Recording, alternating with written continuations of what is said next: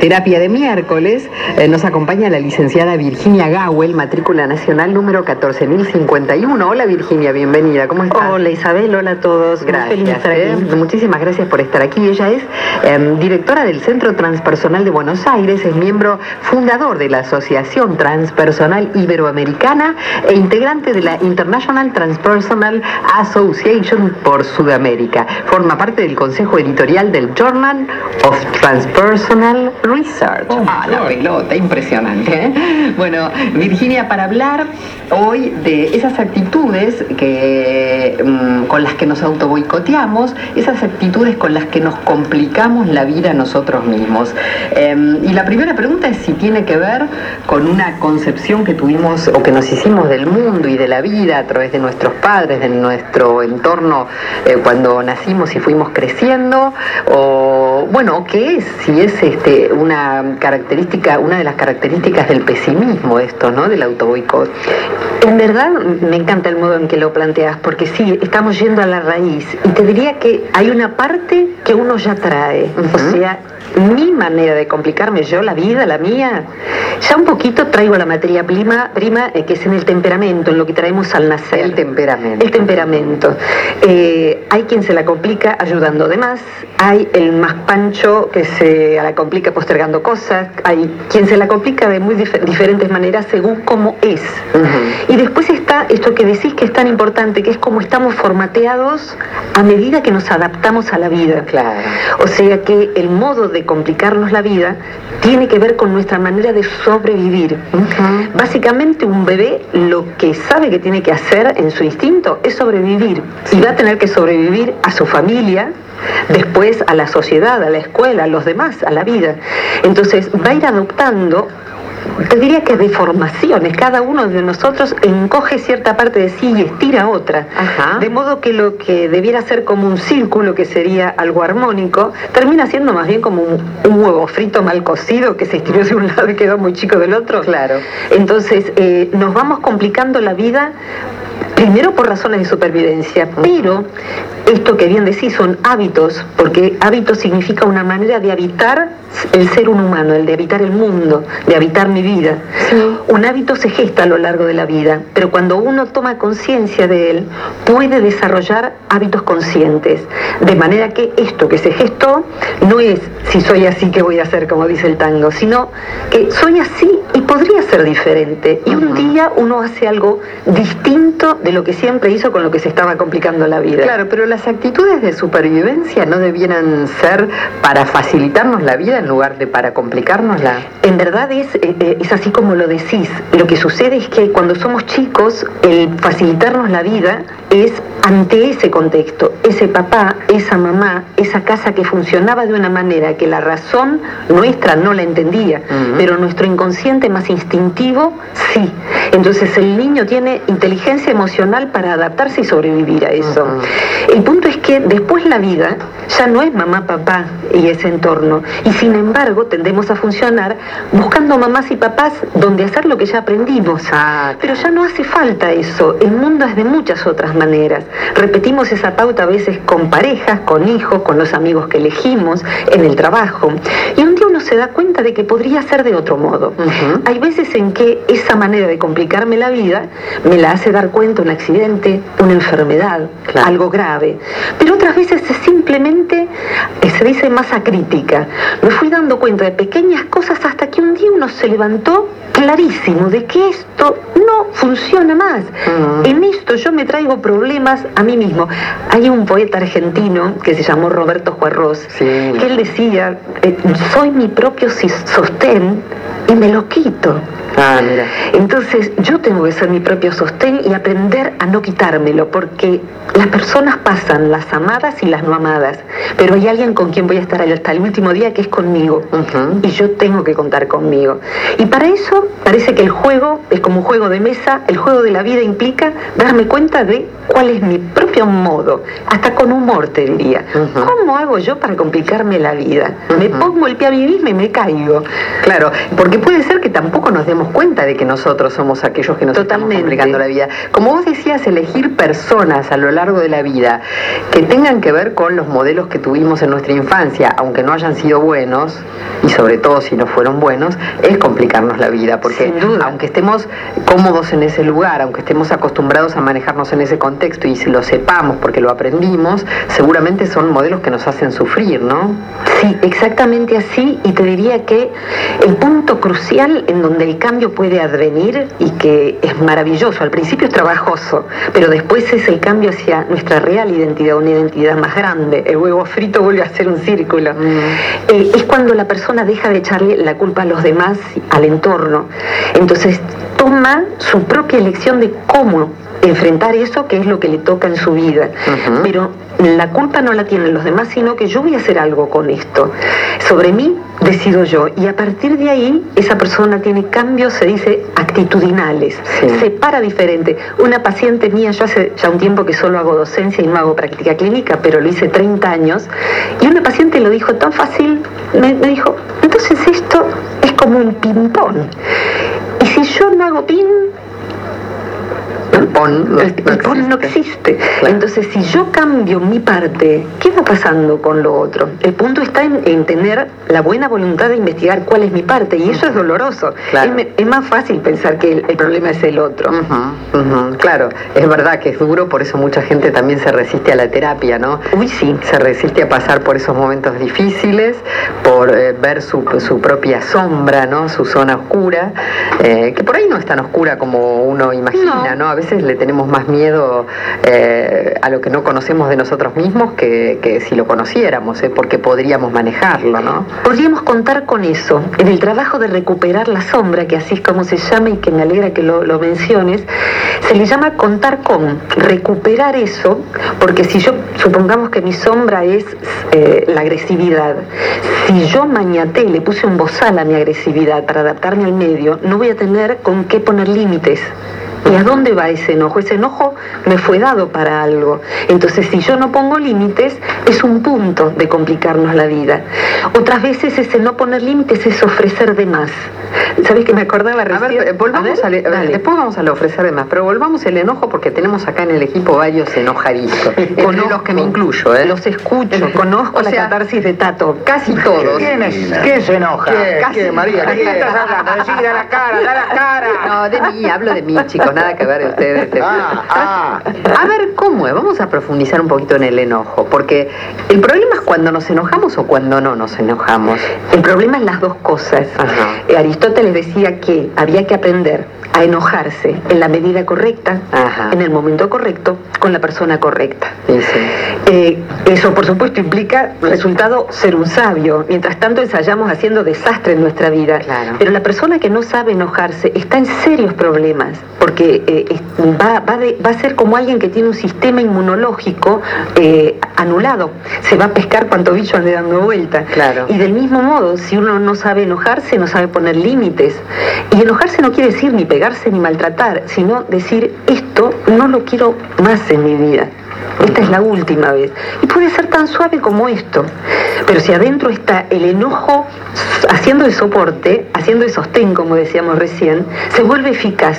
Ah, ok. Se vuelve o sea, uno lo dice con dulzura, pero tiene una pared atrás que dice no vuelvo para atrás. No nos moverán, como la canción. No nos moverán. O sea, esto es así. Y, eso se transmite también. Eso se transmite a un hijo, se transmite a una pareja, se transmite. Porque la persona eh, está cuidándose.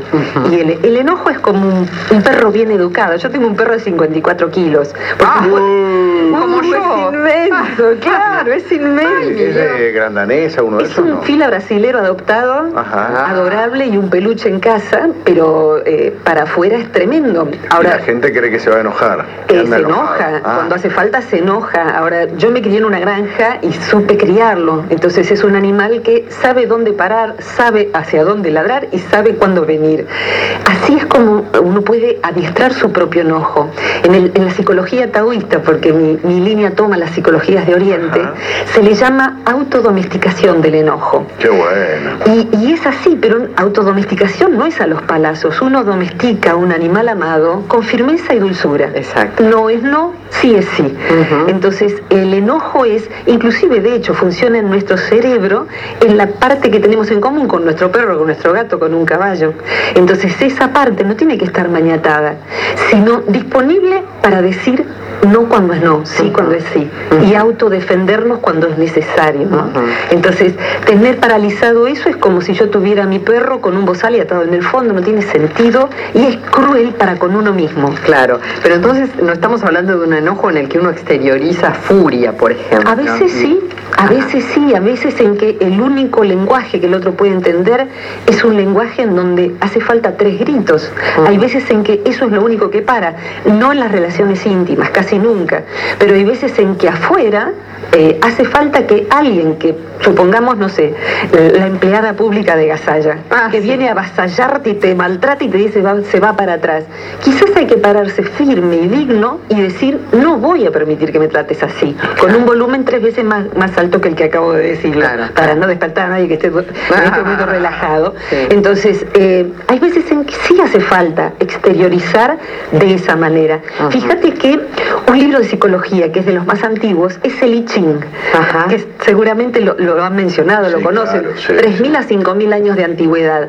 Ahí hay un, un capítulo que se llama La mordedura tajante, que nos dice que hay eh, situaciones que solo se resuelven así, con una mordedura tajante que no deja lugar a dudas de que hasta acá vas a llegar y más Claro. no, y esto se acabó. Entonces el I Ching, eh, no como adivinatorio, sino como un consejo del inconsciente hacia nosotros mismos, nos puede sugerir una actitud. Ante esta actitud, esperar. Y ante esta otra, mordedura tajante. Qué va. El que no sabe esperar entra en problemas. Y el que muerde de más entra en problemas. Claro, el que Se muerde antes, de tiempo. ¿eh? Antes de tiempo. Es apasionante, Virginia. Eh, me quedó... Es eh, como porque- criar a un niño, pero No, uno mismo. eh, exactamente. autocrianza, sí señor. Autocrianza. Bueno, eh, vos habías empezado a hablar del dar de más y ahora nosotros tenemos que ir a una pausa, pero eh, recordemos todos que el próximo capítulo con Virginia Gawel es el dar de más, que es un problema que también tenemos muchos de nosotros. De investigadores con quien habíamos quedado de empezar a hablar del tema de cuando uno da de más, ¿no? Cuando uno se genera em, compromisos que lo atan, que lo esclavizan, que, bueno, que hacen que uno sobrepase sus fuerzas por eh, decir a todo que sí, por eh, ser complaciente con el otro, por cumplir las expectativas del otro, ¿no? Es eso, claramente. Perfectamente. Tenía que credencial de ese club yo también. Ay, mirá. y ahora voy viendo, voy aprendiendo. Nunca se termina de aprender. ¿Sabes ¿Por qué? qué uno es así? A ver, ¿de dónde viene eso? Mira, en principio, eh, lo primero que se me ocurre es la imagen del templo de Delfos en la antigua Grecia, que tenía muchas frases de sentencias para sí, para con- trabajar sobre sí.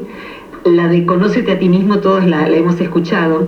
Pero había una que yo la tengo en mi casa, en un cuadrito, que decía, nada en exceso. Es decir, que el exceso de cierta cosa es lo que me arruina la vida. Claro. Inclusive el exceso de dar, el exceso de comprometerme con lo que no puedo. Eh, Son formas adaptativas. El punto está en, en los por qué podemos remontarnos en las raíces nuestras. Ujú. ¿Por qué aprendimos a, a- aprendimos a adaptarnos de ese modo? El punto está en ver ahora cómo hago y hacer algo diferente Ajá. Hacer algo diferente. La persona que se entrena en observar sus hábitos conductuales, sus, de conducta, sus hábitos emocionales, sus hábitos relacionales, cómo se relaciona con los demás, le empieza a pasar algo que el maestro Guido nos ha mostrado hace un rato. A ver. Gracias por lo de Guido. Ah. Guido hace un ratito, hablando de Twitter, dijo, em- empezó a quejarse, dice, me voy a quejar. No, no, mejor no. Mejor eso no, ¿no?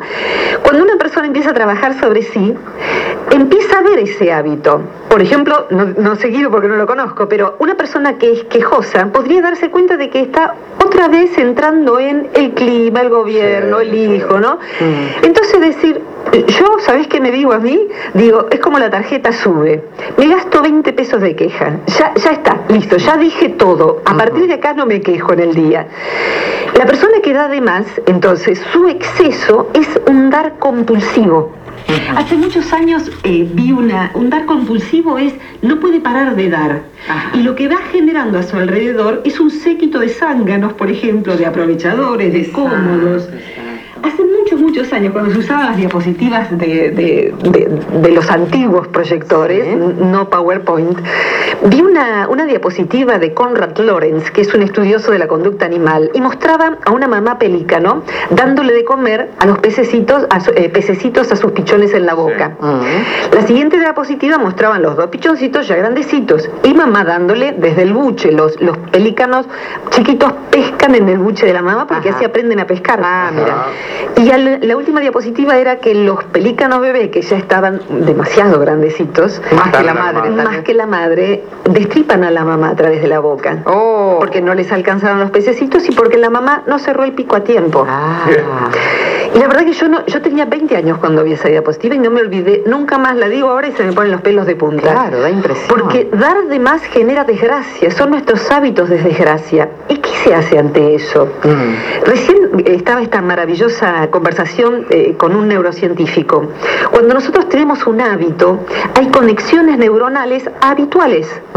Entonces, las es como algo fácil, curiosamente, Bueno, la comodidad es letal. la comodidad es letal y nos resulta fácil, por Claro. ejemplo, hacernos cargo de los problemas de toda la familia. Deja que yo me ocupo, puedes, de- deja que yo, no, Sí. dejen que yo me ocupaba, podría ser una lápida, por ejemplo. Deja que yo me ocupo, decía la tía siempre. Ahora quién se va a ocupar. Ahora, ¿quién se va a ocupar, no? Eh, Quizá la tía aprendió que ex- existía si era imprescindible, Mm. aprendió a hacerla indispensable. Entonces, las neuronas se conectan mental y en la actitud de deja que yo me ocupo. Cuando la tía se quiere acordar, está absolutamente abrumada del dejar que yo me ocupe. Claro. Entonces, en algún momento tiene que hacer lo que hizo Guido. Es casi maradoniano. Yo mucho de fútbol no sé, pero sé esto de la repentización, de decir, deja que... Vos. Claro. Hay un momento en que, aunque sea con culpa... Es no automatizarse entonces. Exacto, ¿no? rompiste el automatismo, con lo cual las neuronas que se conectaban siempre de la misma manera, Hay que revisarse todo el si tiempo. e- examinás ese hábito, es un hábito y decís, no lo voy a hacer, a ver quién se ocupa si yo no me ocupo. Cuesta sostener eso. Sobre todo si no se ocupa nadie. sobre todo si no se ocupa nadie, porque como decía Graciela de Berizo recién, surge una culpa, y es una culpa neurótica, decimos los psicólogos, es una culpa exagerada, innecesaria. Y hay que aprender a convivir con esa Claro. culpa y decir, yo no me voy a ocupar, a ver qué es lo que sucede. Cuando una persona empieza a no dar de más, empieza a darse cuenta de que está generando una trampa de desgracia para sí mismo y para todos los demás. ¿Te acordás cuando, ¿se acuerdan cuando estaban las leyes de Murphy de moda? Sí. ¿Eh? Esto de si algo puede salir mal, va a salir, Va a salir mal. mal. Había una de ellas que decía, haga dos veces un favor y se convertirá en su obligación. Claro, Claro. totalmente. En el dar de más funciona eso. O sea, somos compañeros de oficina, si vos vivís por Palermo, yo paso, te paso a buscar. Hoy, mañana, el lunes. si el ¿Qué mar- pasa que no viniste? Claro, ¿qué te pasó? Pero Claro. che, si vos, ¿cómo es? ¿Cómo que no venís? Y hay un momento en donde la persona quedó atrapada en ese rol. ¿Qué es lo que uno puede hacer? Primero es darse cuenta de que uno está en esa trampa y que eso le trae desgracia, le trae estrés y el estrés acumulado trae enfermedad, trae Totalmente. una y trae eh, eh, una vida desgraciada. Son hábitos de complicarse la vida. Paslavil, que es alguien a quien los psicólogos mencionamos cada tanto, aunque no es mi escuela, eh, es muy apreciable, tiene un, arte, un libro que se llama El arte de amargarse la vida. Mira. Cada uno de nosotros tiene su propia manera y hay que descubrirla, porque no nacimos para vivir amargados. La vida tiene dificultades, pero hay un modo de desarrollar, en psicología transpersonal se llaman hábitos de felicidad, Ajá. hábitos de bien vivir, así como hay hábitos saludables, salir a correr, comer Claro. sano. Hay hábitos saludables para cultivar una vida feliz emocionalmente. Y cuando uno empieza, por ejemplo, a decir que no al abusivo, y le decís, ¿sabes qué no? Hoy no lo voy a hacer. Empiezan las neuronas a conectarse de otra manera. Claro, pero Lo- también ahí funciona la culpa, porque el otro dice, pero Sí. ¿cómo no lo vas a hacer si lo hiciste siempre? El ¿Qué- aprendizaje es aprender a sostener, la lección es aprender a sostener esa culpa y decir, me la voy a bancar la culpa. En vez de bancarme, hacerlo, me voy a bancar la culpa a ver Ahí qué está, pasa. claro. Me banco la culpa y voy viendo que, ah, caramba, esto está bueno. Y empiezo a ver que me ya no tengo gastritis, por ejemplo, y empiezan esas conexiones de decir que no, que eran, yo estoy haciendo con las manitos como dos cabecitos que se, que se tocan apenas, Claro, ¿no? como sí. Empiezan a generarse conexiones ya no eléctricas en las neuronas, sino proteicas, o sea, se fundó un nuevo hábito. Y ahora soy capaz de decir que no. Ajá. Y ya lo tengo como una herramienta. Y veo al vividor y le digo que no. O veo al que no quiere crecer y le digo que no. Y en vez de culpa siento la satisfacción de que estoy haciendo lo justo. Claro, absolutamente. Bueno, re interesante. Son, son tres y media, tenemos que ir a la pausa para las noticias, pero les recuerdo a Gawel. Eh, una reflexión, Virginia, sobre este mensaje. ¿Hay que poner expectativas en los demás o nada, como dice el oyente? Es casi imposible no ponerlas. La palabra expectativa es poner el pecho afuera, poner el ánimo afuera. Ajá. Eh, estamos programados para tener expectativas. Lo que podemos es no creerlas del todo. Ajá. O sea, hay una parte, estamos hechos de partes, nos gusta pensar que somos un yo, pero somos yoes, no somos un solo yo.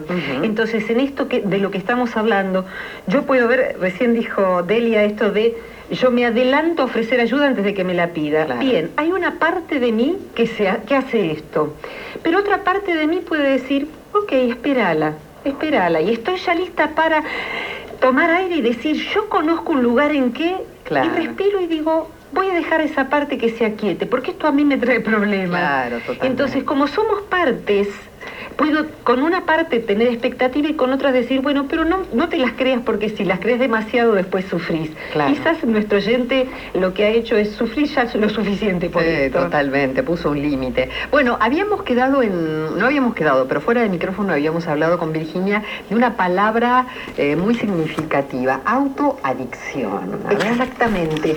Cuando ejercemos hábitos compulsivos que nos traen problemas, en verdad, a ver, todo estado tiene un sostén en neurotransmisores. Hay un estado sanguíneo para cada cosa que nos pasa, cuando estamos asustados, cuando estamos serenos, cuando nos enojamos, cuando estamos tristes.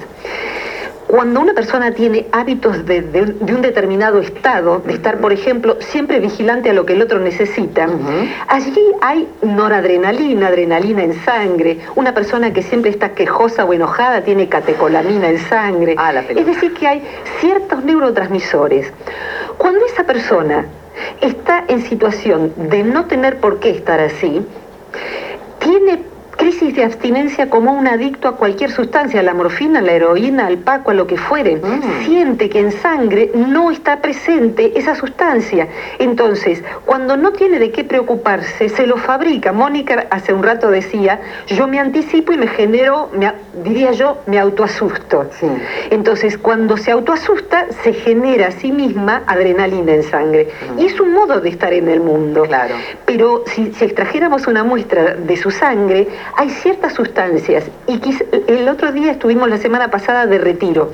Eh, hicimos un retiro de psicología en Sierra de los Padres. Ajá. Tranquilidad, piletas, juegos, bienestar.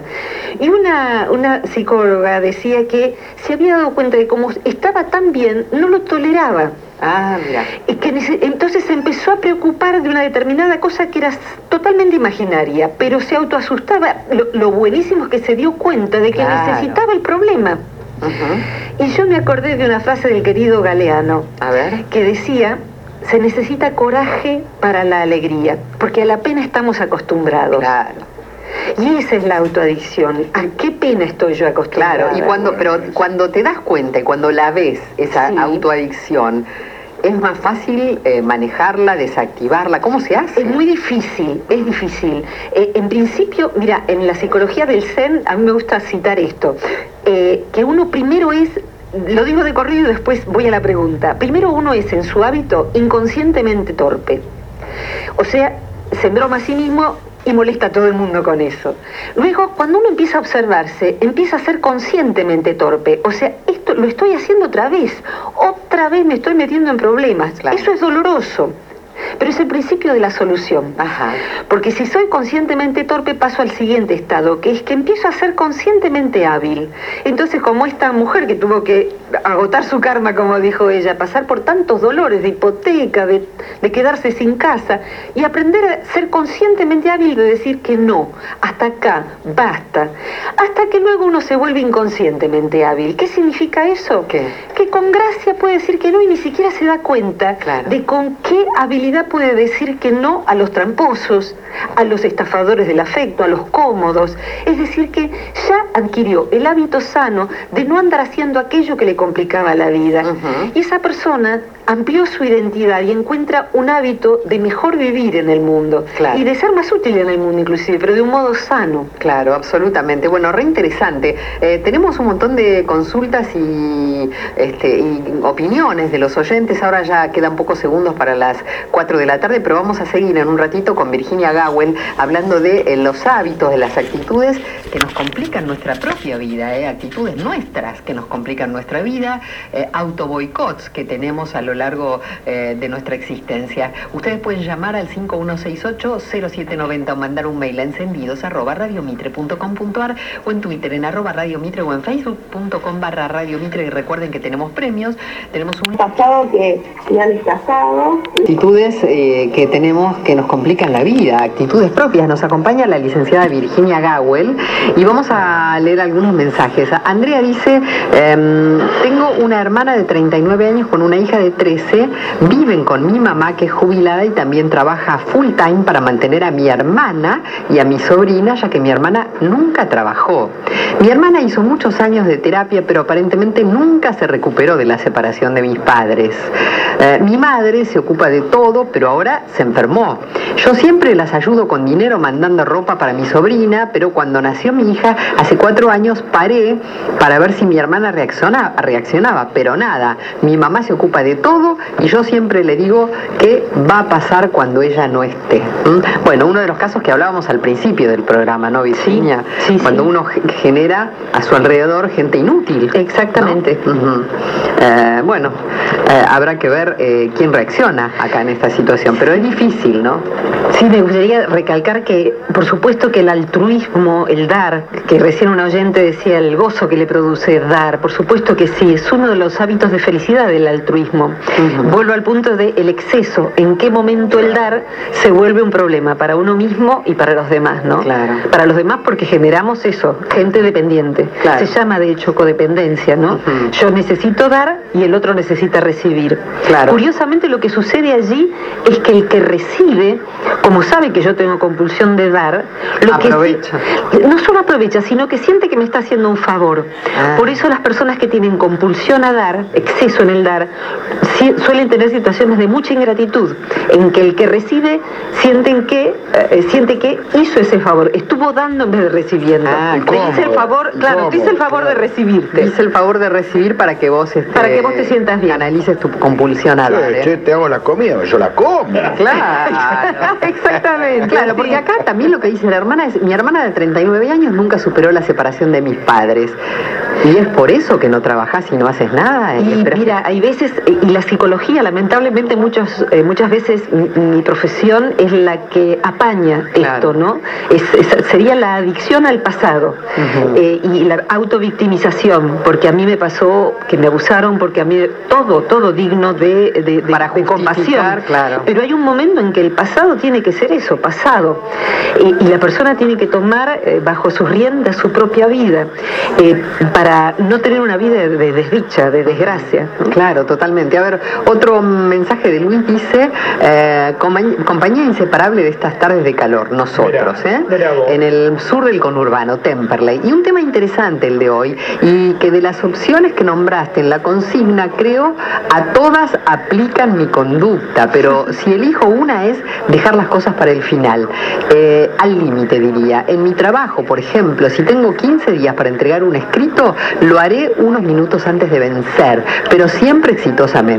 Otra actitud que a veces me trae complicaciones es querer encontrar soluciones a todo y esto a veces termina eh, metiéndome en cada enredo que por suerte en general a la larga luego será una anécdota divertida. ¿eh? Tal vez como dice Calamaro, en Dulce Condena, me gustan los problemas, no existe otra explicación, dice. ¿eh? Gracias por las horas de buen humor y de ocurrencias, como siempre, los escucho. Un abrazo grande para todos. Bueno, esto de eh, Dulce Condena, me gustan los problemas, no existe otra explicación, es lo que vos decías. La autoadicción. La autoadicción. La autoadicción. Claramente, ¿no? Y esto de dejar todo para último momento. En general son personas que, si después lo resuelven exitosamente como Luis, eh, funcionan a adrenalina. Cuando tienen la inyección de sangre porque faltan dos días, empieza a funcionar la cabeza más despejada y la capacidad de acción. Lo que pasa es que hay un desgaste de estrés muy alto si esa persona funciona así. Y quisiera subrayar que todos estos hábitos, que volvemos a la idea de que son maneras de habitar la vida humana, pueden rectificarse y que uno puede ampliar su identidad. Uno dice, pero yo soy así, yo no soy, esa no soy yo. Yo diría, esa no soy yo, con signo de pregunta. Claro. Yo no soy capaz de decir que no. Yo no soy capaz de decir que no. Y entonces voy viendo que yo soy también capaz de decir que no. También capaz de hacerlo ahora en vez de postergar. Es ampliar la identidad. Absolutamente. Chicos, ¿ustedes tienen algún mensaje ahí para responder? Acá sí, Rosa Oliva Paz dice, gracias por invitar a Virginia. Dice, tuve el honor de cursar con ella dos seminarios. Es una excelente maestra y profesional. Me encanta escucharlos, nos manda un beso a todos nosotros. Y dice que Virginia, cada vez que escribe Virginia lo pone en mayúscula, todo. Cuente la técnica de la carterita para esos momentos que nos complican la vida. Muy buena técnica, dice Rosa. ¿eh? Qué linda, Rosa. Gracias, Rosa. Eh, en verdad, más que una técnica, sí, bueno, es una anécdota. En un, en un grupo había una mujer que decía que cada vez que su marido empezaba a entrar en un rollo de ponerse negativo y enojado, ella decía, carterita y a la calle. Así con una elegancia y un glamour. Entonces te estás poniendo así, ok, listo, yo carterita y a la calle, me voy a caminar, me voy a andar hasta que se te pase. Que es el modo en que encontraba de cortarle a él, pero sobre todo de no entrar ella en, el ping-pong, ¿no? Así que sí, carterita y a la calle. Y la verdad que sí, sí, sí, sí. A mí me pasa, en, inclusive en seres muy queridos que tienen el hábito, por ejemplo, de entrar a hablar de enfermedades, ¿no? O de, algo quejoso, o de algo que sea conflictivo en la mesa. Entrar en un túnel. Entrar en un túnel, es como entrar en algo oscuro. Y se está comiendo algo rico, estamos perdiendo una oportunidad. Entonces yo empiezo a golpear la mesa y las copitas y digo, hablemos de algo lindo. Y empiezo a, preguntar, a ver, contá algo lindo que te haya pasado en un viaje. Y ahí de inmediato se cambia. ¿Por qué es esto? Porque los hábitos destructivos eh, son senderos neuronales, dicen las neurociencias hoy. O sea que empezás a caminar ahí, cuando te querés acordar, te trago un tubo. Ahí es como si te deslizaras por el, por el tobogán de Alicia en el País de las Maravillas, solo que este es el país de las desgracias. Entonces, antes de empezar a deslizarse, uno puede decir y a la calle. Yo acá no entro, ni siquiera en mí. Cortar el mal humor, aunque Exactamente. venga de, otro lado. Viste que en nuestro país se dice cortamambo. Eh, bueno, acá es cortar el mambo, el, cantito este de, empezar a quejarnos, o hablar de enfermedades, o hablar de, cuál es el peor. De decir, entremos en algo lindo, mm. disfrutemos de estar juntos. Claro. Esos son hábitos de felicidad. Es crear nuevos senderos neuronales que se vuelven cada vez más fáciles de transitar. Claro. Bueno, eh, Silvia dice, yo soy de las que me engancho en todas, me angustio por todo lo que le pasa a los demás. Y también, cuando alguien necesita algo, trato de averiguar cómo puede conseguirlo, sean direcciones, cómo se realiza un trámite, etcétera. Y también me enojo cuando las cosas se pueden resolver fácilmente y te las complican al divino botón. Y tampoco me gusta cuando hay que hacer algo y lo vas pateando y después hay que hacerlo rajando porque no queda tiempo. Me encanta el programa, dice Silvia. Bueno, pero dice que se angustia por todo lo que le pasa a ella y a los demás. Hay veces en que el hábito es ese, es vivir angustiado. Hay veces en que estos hábitos de desdicha, por decirlo así, eh, se antidotan. La psicología budista habla de esto, no, no como religión, sino como psicología, que cada hábito emocional tiene antídotos y que desarrollar hábitos de felicidad, eh, o sea, ir detectando qué me hace bien, pero bien realmente, qué personas, qué eh, hábitos físicos, salir a caminar en la noche, mirar algo sencillo, mirar una revista, entrar a un sitio de internet que, de chistes por ejemplo, o reescucharlos de rolo. ¿Qué cosas me hace bien? Y reordenar la vida, porque hay personas, situaciones que yo podría evitar y que sin embargo son los hábitos, me facilitan mis hábitos nocivos que, de desgracia. Entonces ir eh, reorganizando la dieta emocional, esa sería la propuesta si tienen ganas los que están escuchando, es reorganizar la dieta emocional para ir eh, ejercitando, eh, fíjate vos, todos los días los neurocientíficos nos dicen que nacen 1.400 neuronas aproximadamente. Esas 1.400 neuronas pueden ir a distintas áreas del cerebro porque no son específicas. Pueden ser del lenguaje, pueden ser motrices. Si yo me entreno en quejarme, van a fortalecer el cablerío de la queja. Ah, mira. Pero si yo me entreno en ir apreciando cada vez más lo que es bello, en ser cada vez más agradecido, va a fortalecerse ese hábito en mí. Entonces, de mí depende, en qué me entreno. Eh, Virginia, antes de retirarte, quería comentar alguna invitamos eh, desde el Centro Transpersonal de Buenos Aires a una actividad gratuita online, o sea, se puede hacer desde cualquier lugar del mundo con básicas eh, herramientas de saber manejar una computadora. Es muy simple y se llama Programa de Autocuidado Consciente. Son recursos para el autocuidado, para cuidar el cuerpo, las emociones, la mente y es muy grato. Son 28 días, empieza el 29 de enero y se pueden inscribir ingresando al sitio web del Centro Transpersonal de Buenos Aires. Allí van a encontrar la actividad, eh, si no lo googlean directamente, y mucho material gratuito, además, eh, como para, si les interesó esta manera de abordar lo que les pasa, bueno, videos, audios y textos que va a ser un gusto que lo puedan aprovechar. Buenísimo. Virginia, muchas gracias por haber estado aquí con nosotros. total. Muchas gracias. Un placer escucharte, la licenciada Virginia Gawel, eh, reiteramos su matrícula nacional, 14.051, directora del Centro Transpersonal de Buenos Aires, entre un montón de otros títulos que tiene. Gracias por invitarme. Una, amiga nuestra ya, ¿eh? gracias, muchas gracias.